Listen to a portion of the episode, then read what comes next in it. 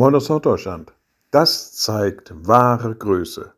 Naja, manchmal steht man bewundernd davor, wenn jemand eine besondere Leistung vollbringt, ich sag mal so, über seinen eigenen Schatten springt, über sich selbst hinauswächst oder etwas besonders Gutes, von Herzen kommendes tut, das zeigt wahre Größe.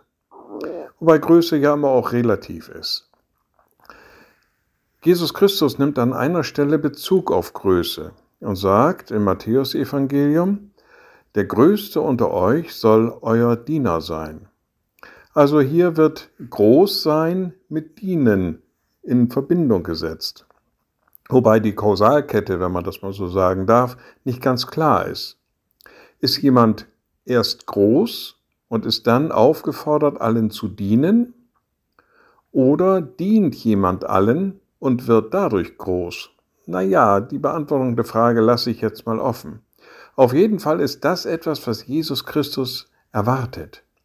Und er schätzt den groß, der wirklich allen dient.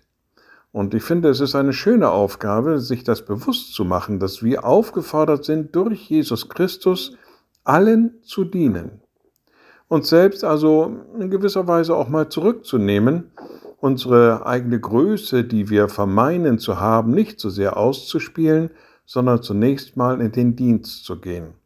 Und ich finde, wenn das alle täten, das wäre mal richtig groß. Dann würden wir alle über uns hinauswachsen. Das zeigte dann wahre Größe. Liebe Schwestern und Brüder, ich lade Sie ein zu einem kurzen Gebet und anschließend zu einem gemeinsamen Vater unser.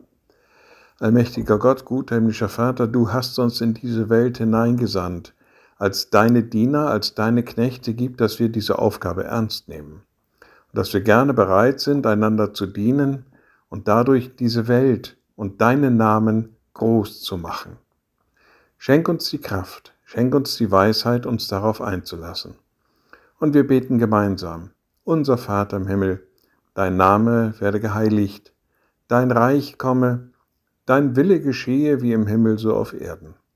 Unser tägliches Brot gib uns heute und vergib uns unsere Schuld, wie auch wir vergeben unseren Schuldigern.